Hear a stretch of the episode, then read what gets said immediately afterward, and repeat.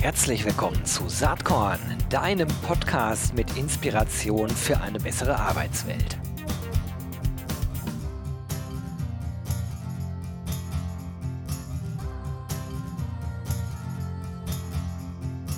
Ja, hallo und herzlich willkommen zum Saatkorn Podcast. Heute geht es um Leadership und ich freue mich sehr, dass ich einen der ähm, bekanntesten Experten zu diesem Thema äh, ähm, als Gast heute dabei habe. Das ist nämlich Boris Grundl vom Grundl Leadership Institut.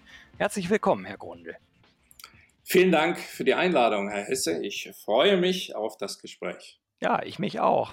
Ähm, vielleicht müssen wir am Anfang mal sagen, wie ist, äh, sind Sie überhaupt dazu gekommen, sich als Keynote-Speaker, als Führungskräftetrainer äh, mit dem Grundel-Institut äh, selbstständig gemacht zu haben? Ist ja nun schon ein paar Jahre her, Sie sind ja schon lange am Start. Ähm, wie war die Geschichte dahinter, die Gründungsgeschichte quasi?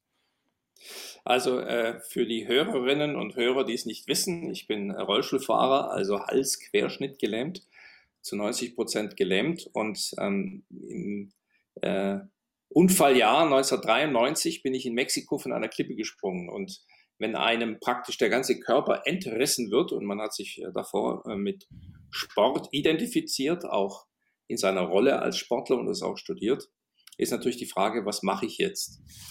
Und in diesem zurückgeworfen werden auf mich selbst äh, war ich ja erstmal Sozialhilfeempfänger, also Hartz IV Empfänger und habe dann in diesem äh, wirklichen extremen zurückgeworfen werden und eigentlich keinen Einfluss mehr haben, mich so langsam hervorgearbeitet. Bin also immer so the next step gegangen, äh, habe geguckt, was kann ich machen und daraus hat sich dann ein Talent entwickelt. Das erste ist, dass ich mich selber führen lernen musste. Dann, indem ich natürlich nicht viel selber machen kann, äh, musste ich in einer äh, Karriere auch andere führen lernen dann habe ich praktisch darin meine Berufung gesehen und nachdem ich also gemerkt habe, dass ich jetzt in einem Angestelltenverhältnis nicht mehr weiterkomme, habe ich dieses, äh, diese Expertise dann zu einem Beruf gemacht.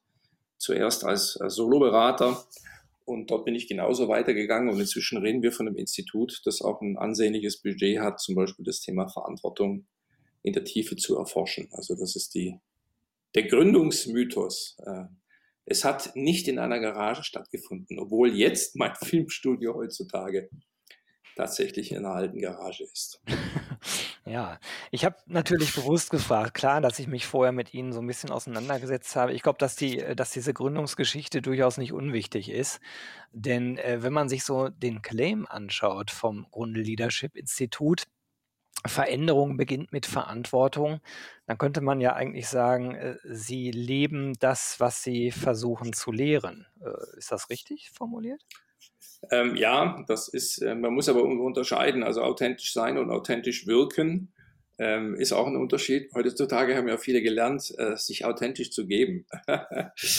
es ist in der Tat so, dass ähm, diese Transformation, das ist das, was dahinter steckt, also die Neuerfindung der eigenen Identität, ähm, ich erstmal selber bei mir ziemlich oft durchgemacht habe, aber auch gescheitert bin, auch jetzt wieder durchmache, ist wahrscheinlich ein lebenslanger Prozess. Und es hat schon einige Jahre gedauert, bis ich aus diesem selberleben und durchmachen eine Erlernbarkeit für andere gemacht habe, weil das ist ja das ganze andere dahinter. Und wenn Sie Experten sehen, man kann das ja auch umgekehrt machen, man kann ja auch, sag ich mal, studieren und Bücher lesen. Und, und in der Theorie gibt's auch tolle Modelle, viel durchdenken und bei mir ist es wirklich ganz andersrum. Ich bin also, ich komme rein aus der Praxis und habe dann später diese Lust am Denken und Durchdenken äh, praktisch auf dem Weg lieben gelernt. Das äh, finde ich interessant äh, und das spiegelt sich in vielerlei Hinsicht wieder, wenn man anfängt, sich äh, mit Ihnen oder auch Ihrem Institut auseinanderzusetzen. Vielleicht können wir gleich, äh, bevor wir später auch über HR und insbesondere Personalentwicklung sprechen, nochmal äh, das Thema Leadership so ein bisschen umreißen, wie Sie das verstehen. Einiges mhm. haben Sie ja gerade schon gesagt äh, und ähm, Leadership bedeutet am Ende eigentlich äh, Selbstverantwortung zu übernehmen ja. und dann auch äh, Verantwortung für andere zu übernehmen. So habe ich das ja. jetzt mal mit eigenen Worten zusammengefasst, wie ich das verstanden mhm. habe. Mhm. Und das hört sich immer so einfach an, ne? Verantwortung für sich selbst zu äh, übernehmen. Ich glaube, dass das sehr schwierig ist und dass Menschen in der Regel eigentlich ähm, in Situationen, die, die man vielleicht auch als Krise bezeichnen kann, äh, darauf gestoßen werden, dass sie jetzt Verantwortung für sich selbst übernehmen müssen. Sie haben eben schon ein Beispiel aus Ihrem eigenen Leben geschildert, vielleicht ein anderes Beispiel, wo viele Menschen das gerade merken, das ist äh, die Corona-Situation. In der ich nämlich ja. auch glaube, dass sowohl ja. Individualschicksale als auch Organisationsschicksale, wenn man das so sagen kann, natürlich äh, äh, durch diese Krise jetzt äh, aufgedeckt werden. Und die Frage ist, wie man, geht, wie man damit umgeht. Ja, das ist auch, äh, Sie haben mich gerade rausgeholt aus einer tiefen Reflexion. Ich schreibe nämlich gerade und ziemlich genau seit fünf Wochen und äh, gebe nächste Woche ab. Bin im Schlusskapitel, äh, wo es um das Thema Verantwortungsbewusstsein geht. Ja. Und jetzt komme ich auf den Kern, denn ähm, die meisten haben nicht gelernt, differenziert auf Verantwortung zu schauen. Also das ist ein inneres Bild, wo wir sagen, wir übernehmen Verantwortung oder nicht, null oder eins, ne, ganz oder gar nicht. Dabei ist die Qualität von Verantwortung und Verantwortungsbewusstsein entscheidend. Das heißt also zum Beispiel, inwieweit habe ich meinen Teil der Verantwortung an einer Situation, an einem Ergebnis erkannt, heißt, dass ich ja schon mal nicht alles zu tragen habe. Ist der erste Punkt. Und der zweite Punkt ist, dass wir ein erlerntes Bewusstsein zum Thema Verantwortung haben und das hat eher mit Last und Schwere zu tun, weil da immer das Verlieren, das äh, nicht hinkriegen mitschwingt und danach eben angegriffen werden, also verurteilt zu werden. Und äh, diese zwei ähm, Erkenntnisse gilt es einfach in das eigene Bewusstsein zu integrieren und dann wird aus dieser erdachten Last, die Sie ja berechtigterweise äh, ja, sauber beschrieben haben, wie Leute damit umgehen, wirklich eine Lust, den Teil zu finden, den ich wirklich verantworten kann und dafür äh, eben gerade zu stehen. Ja, wir nennen es den Unterschied zwischen Einflussbereich und Interessenbereich. Hm. Ich erlebe das ganz oft, dass, ähm, also das ist jetzt eine Pauschalaussage, was immer schwierig ist, aber dennoch erlebe ich ganz oft gerade in dem HR-Bereich, im Personalmanagement, dass eine extrem hohe Risikoaversion besteht. Und ähm, äh, die Menschen, die in verantwortlichen Positionen sind, oft nicht geneigt sind, äh, Risiken auf sich zu nehmen und auch Scheitern sozusagen vielleicht mal in Kauf zu nehmen. Ohne Scheitern ist ja kaum Entwicklung möglich. Dann kann ich ja immer nur Dinge so machen, wie sie vorher auch schon gut waren. Also Innovationen, die bergen ja immer das Risiko des Scheiterns in sich.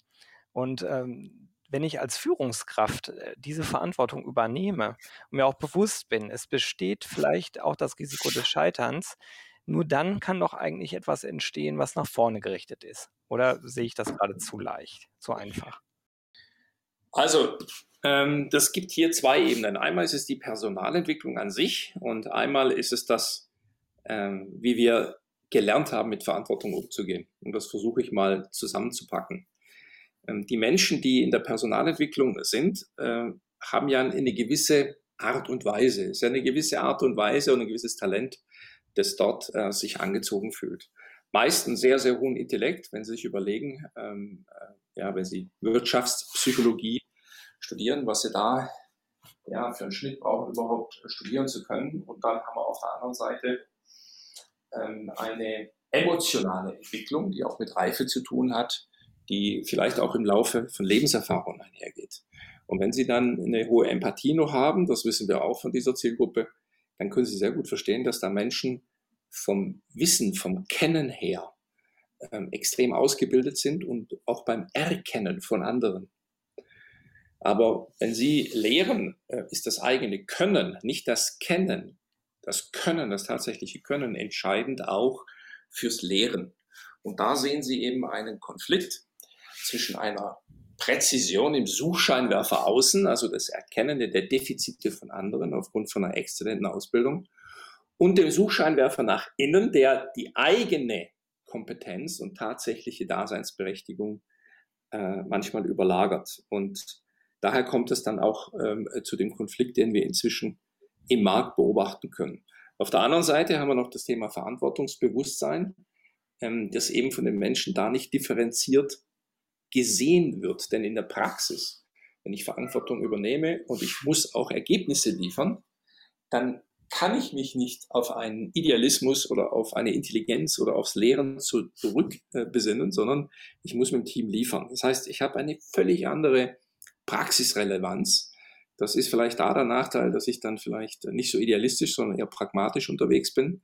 Und das ist eben eine andere Ebene. Wenn wir die beiden mal jetzt so anschauen, glaube ich, da erklärt sich einiges. Jetzt fragen Sie ja in Ihrem äh, aktuellen Paper, ist Personalentwicklung noch systemrelevant? Und äh, das knüpft ja so ein bisschen an diese Beobachtung gerade an. Was ist denn Ihre Antwort auf diese Frage? Ja, die ist ganz einfach beobachtet. Nehmen Sie an, bei einer Firma geht das Geld aus. Nehmen wir in Krisen fest. Auch in dieser oder anderen Krisen. Das Geld wird weniger. Das Erste, was gestrichen wird, ist Personalentwicklung. Das ist ja von der Bedeutung her so, dass wir sagen, okay, Personalentwicklung ist nicht wichtig, weil, wenn kein Geld da ist, ist das das Erste, was wir streichen. Das ist ganz normal geworden. Und das ist dann nicht etwas, was ich mir andichte, sondern es ist ein Ergebnis. Ähm, und dann ist die Frage, warum ist das so? Warum denken wir, dass die menschliche Entwicklung äh, nicht wichtig ist für ein Unternehmen, sondern das Erste, was gestrichen werden kann? Dann bedeutet das, dass das so wahrgenommen wird. Also ist es ein nice to have. Es ist etwas, was man sich gönnt, wenn es gut läuft. Es ist eine Art Belohnung. Es ist eine Art Anerkennung. Es ist eine Art Seele streicheln. Es ist für gut fühlen. Und wenn es eben zur Krise kommt, wenn der, die Gangart härter wird, brauchen wir das nicht mehr, also streichen wir es. Und das ist eben der aktuelle Stand in der Personalentwicklung. Das habe ich nicht dahin geführt. Ich heb vielleicht nur die Decke und äh, sage, guck mal dahin. Aus einer ähm, Arbeitgebersicht, ähm, glaube ich, ist das eine, eine, richtige Beobachtung, die Sie da haben. Äh, ne? Wenn eine Krise da ist, muss ich Geld sparen. Wo spare ich zuerst am Personal? Äh, ist halt relativ äh, einfach, äh, das ähm, umzusetzen und dann auch die Savings zu generieren. Aber mittel- bis langfristig betrachtet ist das natürlich eigentlich ja völlig der falsche Weg. Denn normalerweise ähm, sind die Menschen ja das wichtigste Kapital, was ein Unternehmen eigentlich hat. Also müsste man dann nicht sagen, PE äh, ist nice to have, ist äh, nicht systemrelevant, aber eigentlich müsste man das ganz anders betrachten. Jetzt kommen wir wieder zu dem, was wir offiziell sagen sollen, die sogenannte soziale Erwünschtheit. Wie muss ich mich darstellen, dass Menschen nicken und sagen, jawohl, so ist es, und zwischen dem, was wirklich ist. Ja? Und ich hoffe, wir reden über das, was wirklich ist. Natürlich müssen Sie sagen, Menschen sind wichtig, du bist wichtig und deine Wertschätzung und so weiter und so fort. Aber dann gucken wir doch mal wirklich ganz genau an, wie gehandelt wird, was getan wird, nicht was gesagt wird. Und es ist eben so, dass äh, in Diskussionen Reden, Sagen, PowerPoint-Präsentationen, und da weiß doch jeder, was man sagen muss, um so um, um, um, um wie man rüberkommt. Aber wenn man doch die Fakten mal ganz nüchtern anguckt und vielleicht auch ehrlich anschaut, dann weiß man, was daran wahr ist und eben nicht. Und das ist ein Herbeigerede von etwas, das sich in dem Wort Wertschätzung niedergeschlagen hat.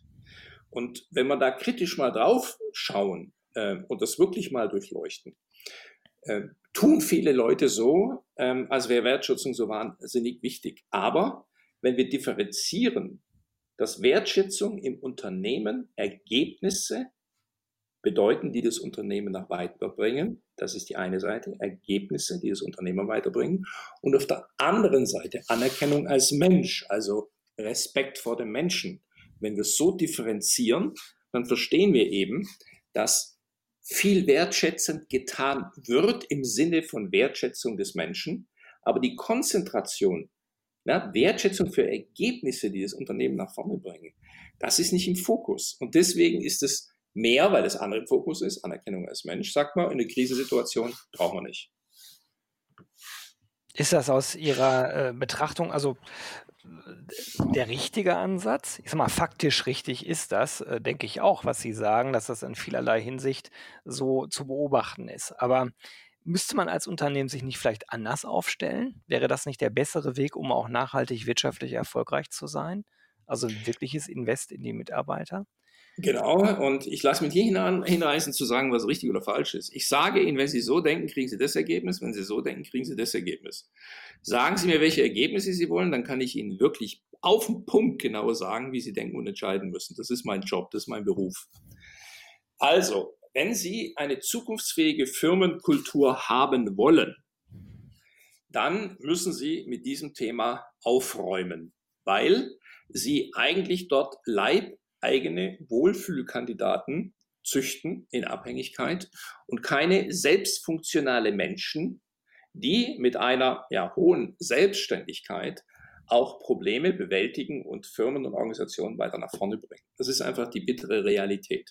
Also, wollen Sie abhängige Leibsklaven, mit denen Sie was Nettes erzählen und Wertschätzung und Streichel und Eididei und irgendwie gut fühlen und wohlfühlen und Sie haben eine gute Strategie und lassen laufen? Brauchen Sie es nicht.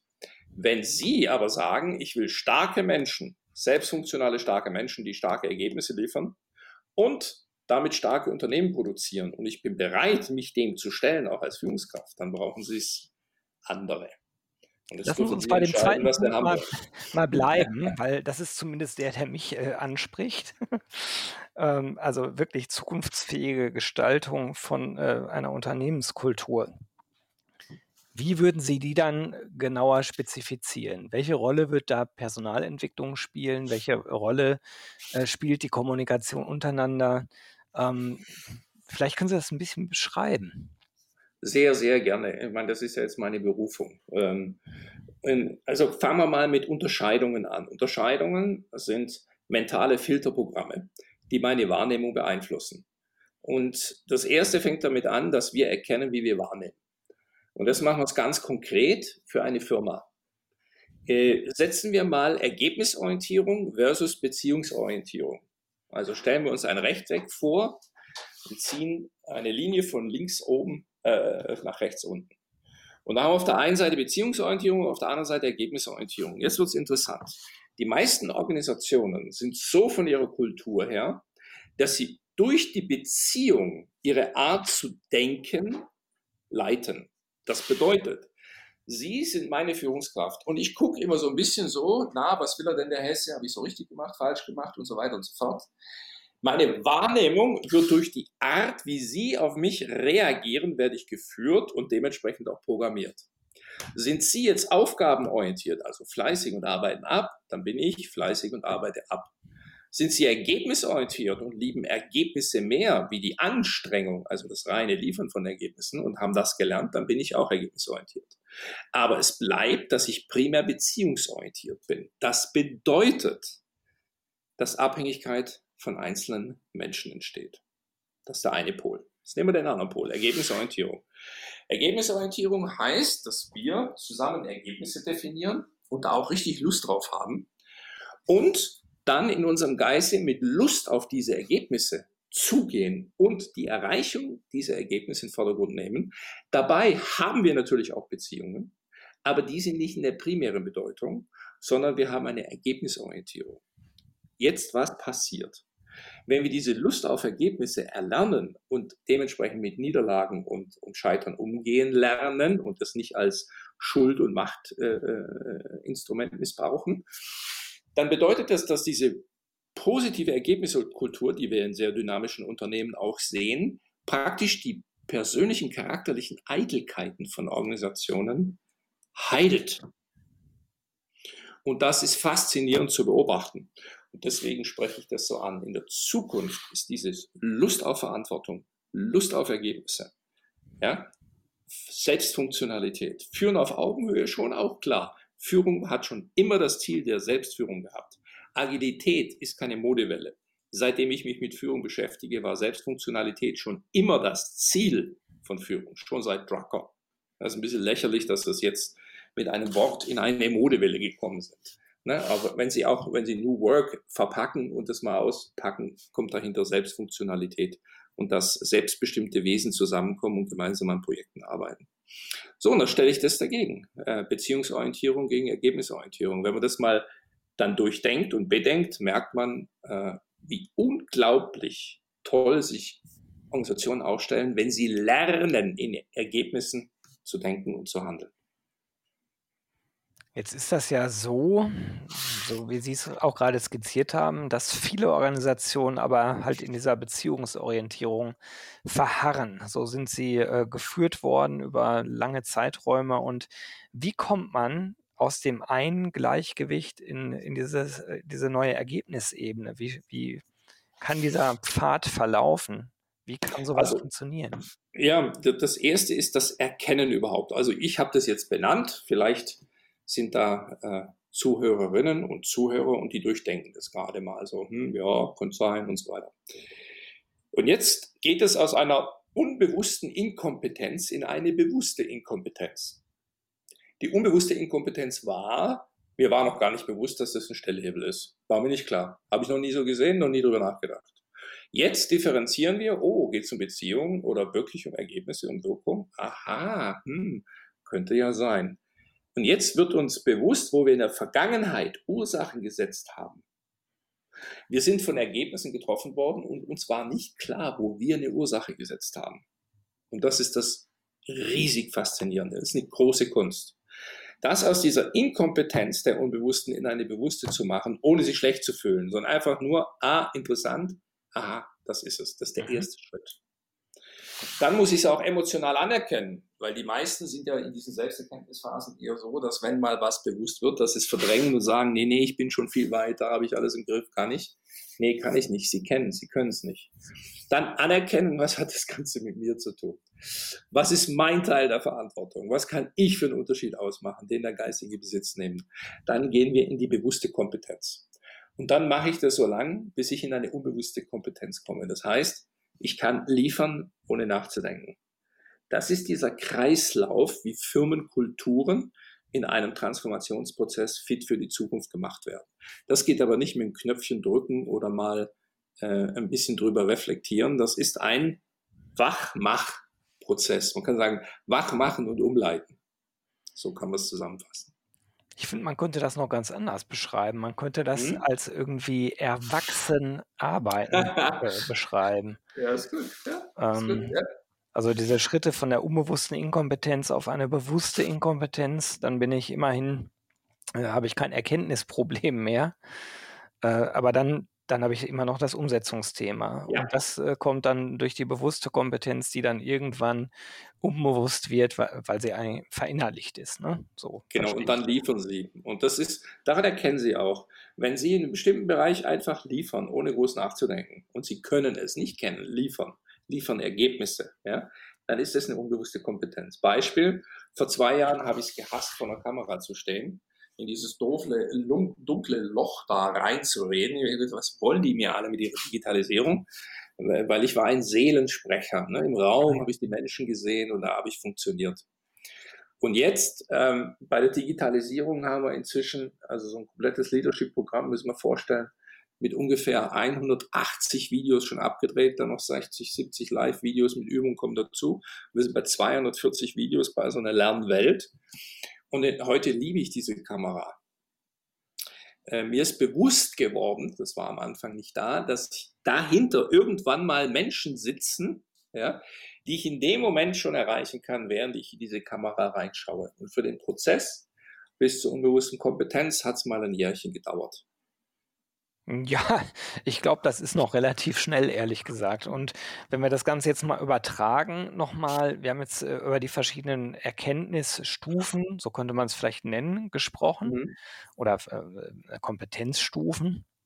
Aber das innerhalb einer Organisation hinzubekommen, wo die unterschiedlichsten Menschen arbeiten und da gibt es Leute, die gestalten wollen. Es gibt in jeder Organisation oder in den meisten, die ich kenne, zumindest aber auch Leute, die gar nicht unbedingt gestalten wollen. Die wollen arbeiten, die wollen Geld verdienen, die haben nicht unbedingt den Gestaltungswillen. Die freuen sich, Ja. äh, die freuen sich, wenn es warm ist, ein Dach über dem Kopf und die Kultur passt.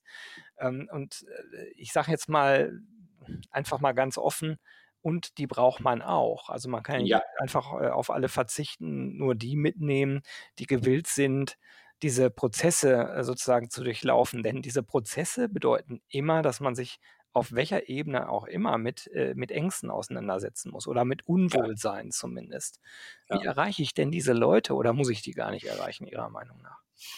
Das erste ist, akzeptieren, anerkennen, was ist. Ich habe Menschen, die wollen einen guten Job machen, mhm. die wollen kommen und gehen, die wollen eine Regelung haben, die wollen äh, 8 Uhr anfangen, die wollen 17 Uhr nach Hause gehen und äh, alles ist gut. So.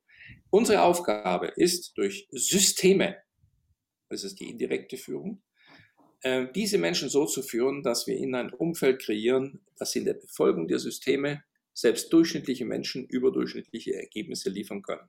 Das ist die Aufgabe von Systemen. Diese Systeme, ob sie McDonalds, Autoteile Hunger, Formel 1 oder wie auch immer, als Beispiel kann man die schnell zitieren. Aber in der Tat ist diese Erschaffung der Systeme, die nicht einengen, sondern fördern, wirklich eine eigene Kunst im Leadership. Erstens anerkennen, es gibt so und so viele Leute, die wollen in Ruhe gelassen werden, die wollen nicht mental wachsen und gar nichts. Das sind ganz feine Menschen, die im Rahmen ihrer Kompetenzen sauber arbeiten wollen. Denen geben wir Systeme und helfen, dass sie durch die Systeme besser als den Durchschnitt liefern, weil sie sind ja vom Ansatz her erstmal Durchschnitt. Punkt eins. Punkt zwei ist, dann haben wir die anderen positiv Bekloppten, so wie Sie und ich, die in der Faszination des Arbeiten und des Lebens dieses Geschenk des geistigen Wachstums sehen. Das sind jetzt nicht alle, das sind jetzt die anderen. Und für mich sind diejenigen das, die, die durch ihre geistige Entwicklung eben für die Zukunft dieser Firma sorgen. Diese Unterscheidung ist mental zu fällen und diese Unterscheidung ist zu respektieren und ohne Arroganz auszusprechen. Also hinzugehen und zu sagen, ich will diese anderen missionieren, dass sie sich auch strecken wollen, nee. Wenn aber da mal ein aufspringen will, früher oder später, ja. Damit bin ich wirklich auch schon entspannt geworden, denn glauben Sie mir, ich bin ein Missionar vor dem Herrn. Also das, was ich mache, ist eine Berufung, die, sich, die bei mir aus den zehn oben reinkommt, aus den Zehen unten rausgeht. Und ich habe mir da die Hörner abgestoßen. Seitdem ich diesen Frieden habe, super. Und jetzt konzentrieren wir uns auf diese anderen und die machen wir bewusster. Und jetzt kommt der ganz große Unterschied von gestern zu heute. Früher haben wir Menschen geführt. Heute führen wir das Bewusstsein von Menschen. Und das ist gerade ein ganz spannender Moment der Transformation. Finde ich jetzt interessant. Ähm, da würde ich jetzt gerne auch nochmal nachfragen. Was ist dann der große Unterschied zwischen Menschen führen und das Bewusstsein von Menschen erreichen? Ja, in dem einen Maße war es die Führungskraft, die doch eher durch ihre Art überzeugt hat. Das heißt, es hat die Person gebraucht, es hat das Vorbild gebraucht, ja. es hat den, den Antreiber gebraucht, auch energetische Motivation. Ne? Das ist auch diese energetische Motivation haben, sie geben jemandem, was sie haben, jemandem anderen. Es gibt energetische Menschen, die führen meistens energetisch. Um es nochmal klar wär, zu sagen und nochmal zu rekurrieren, ja. da sind wir bei dieser ja. Beziehungsorientierung. Ne? Richtig. Mhm. Also ich habe Energie, gebe die Energie jemandem anderen. Das geht meistens auf der unbewussten Ebene. Sie können ja auch Seele, Helle voll machen und alle schreien Hurra und Chaka und fühlen sich gut. Das ist energetische Motivation. Bringt intrinsisch recht wenig, ist eine schöne Energie. Und da brennen aber auch diese Menschen aus, weil nicht wirklich in jemand, in einem anderen etwas entsteht. Also im anderen Menschen entsteht kein Wachstum, sondern es kommt energetisch von außen. Und das haben wir beobachtet, das war eine schöne Zeit, aber die ist aus meiner Sicht vorbei. Kann man ja ab und zu mal machen wie eine warme Dusche, aber es ist eine warme Dusche, da passiert keine Transformation. Die andere Art der Führung ist, und jetzt wird es nämlich unbequemer, dass ich andere zum Denken fast nötige und positiv einlade, also zu Erkenntnisprozessen. Und deswegen die Trennung, die ich gerade hatte. Diese anderen Menschen, die wollen wachsen. Und denen gebe ich jetzt Futter für ihren Geist, für ihr Wachstum, das sie vorher nicht erwartet hätten. Jetzt kommt's. Dafür müssen sie sich aber mental anstrengen und geistig anstrengen. Und das ist richtig fordernd. Nix gute Gefühle, nix Motivationsgelaber und Chaka und Hurra, sondern reflektieren, nachdenken, sich klug in Frage stellen, wieder zusammensetzen und diesen Prozess des inneren Reifens, des inneren Stärkerwerdens genießen. Und jetzt kommen wir auf eine Intensität. Vorsicht, nur intrinsisches Quatsch. Wir sind immer auch extrinsisch, weil uns muss ja auch interessieren, was andere über uns denken und sagen. Wenn es nur von innen kommt, das wäre ja Quatsch. Aber jetzt können wir diese inneren Kräfte von anderen Menschen tatsächlich frei ersetzen und die nicht uns brauchen, um zu liefern. Ja, und das ist für mich eine ganz äh, faszinierende, ich mache es ja sehr intensiv jeden Tag. Heute Abend geht das nächste Online-Seminar los. Ähm, online geht es auch hervorragend. Ähm, deswegen, ja, ist ja nicht nur, ich sage das ja nicht so, das ist ja für mich Brot und Butter. Gut, das kommt äh, total rüber, wenn ich das mal sagen darf. Wir konnten das jetzt natürlich äh, hier nur anreißen in einer halben Stunde. Mhm. Das ist ja klar. Die Themen sind zu komplex, um sie in einer halben Stunde allumfassend äh, besprechen zu können. Und deswegen meine letzte Frage, Herr Grundl. Gibt es irgendein äh, Buch, irgendeine äh, Literaturquelle, die Sie äh, interessierten Saatkorn-Hörerinnen und Hörern als Inspirationsquelle ans Herz legen können? Also es ist ja so, wenn man meinen Namen Boris Grundl nimmt, dann ist das meiste, das schnellste ist mal YouTube. Da gibt es auf jeden Fall wöchentlich schon seit mehreren Jahren immer eine Unterscheidung, meistens ein mentales Differenzierungsvermögen, das einem Nachdenken hilft. Und dann kann man ja schon mal merken, ob einem dieser Typ liegt. Also wenn Menschen gerne sich beim Denken beobachten und daraus Rückschlüsse ziehen, sind wir der ideale Partner. Wer Hand auflegen und gut fühlen will, sollte uns meiden. Und wenn das der Fall ist, dann äh, ist der nächste Schritt einfach äh, beim Grundl-Institut auf die Seite. Da gibt es zig Videos, es gibt äh, Buchausschnitte, es gibt, ähm, ich habe ja, glaube ich, sieben Bü äh, Bücher zur menschlichen Transformation geschrieben und, weiß nicht, 150 Kolumnen zu diesem Thema auch nochmal in Weiterbildungszeitschriften. Ähm, und dann kann man sich da auch mal kostenfrei einfach mal durchwursteln. Und äh, wenn das dann matcht, wenn man dann merkt, wow, dann empfehle ich in der heutigen Zeit einfach unsere Online-Lernwelt. Die findet man auch, wenn man ihr nicht ausweichen will irgendwo im Netz. Und da kann man dann mal mit einem äh, Probeabo, es kostet 29 Euro, ähm, das sind dann die besagten, momentan sind es 200 Videos, Ende des Jahres werden es 310 ungefähr sein, äh, mit Workbook, mit allem Möglichen, kann man da mal reinschnuppern und reintesten und wir geben uns da extrem viel Mühe, neben dem Messen, Eingangsmessung, Ausgangsmessung, Lehrtiefenmessung, das haben wir auch, die Psychometrie haben wir dabei, dann die inhaltlich-methodisch-didaktische Welt der Unterscheidung, da kann man dann einfach mal reingehen. Und dann gibt es das Klassische für größere Organisationen, natürlich Vorträge, Seminare, in-house offen. Full Program. Stoff ohne Ende. Also für alle, die jetzt äh, denken, das war spannend, da möchte ich gerne mehr von wissen. Ich werde es natürlich in den Show Notes verlinken, das ist klar, und sage an dieser Stelle ganz, ganz herzlichen Dank Richtung Boris Grundl. Danke, dass Sie sich Zeit genommen haben und wir über die Themen sprechen konnten. Herr Hesse, nochmal vielen Dank und hoffentlich hat Ihre Zielgruppe an diesen Worten von uns äh, ihre Freude gehabt. Das glaube ich schon. Alles Gute. Tschüss. Tschüss.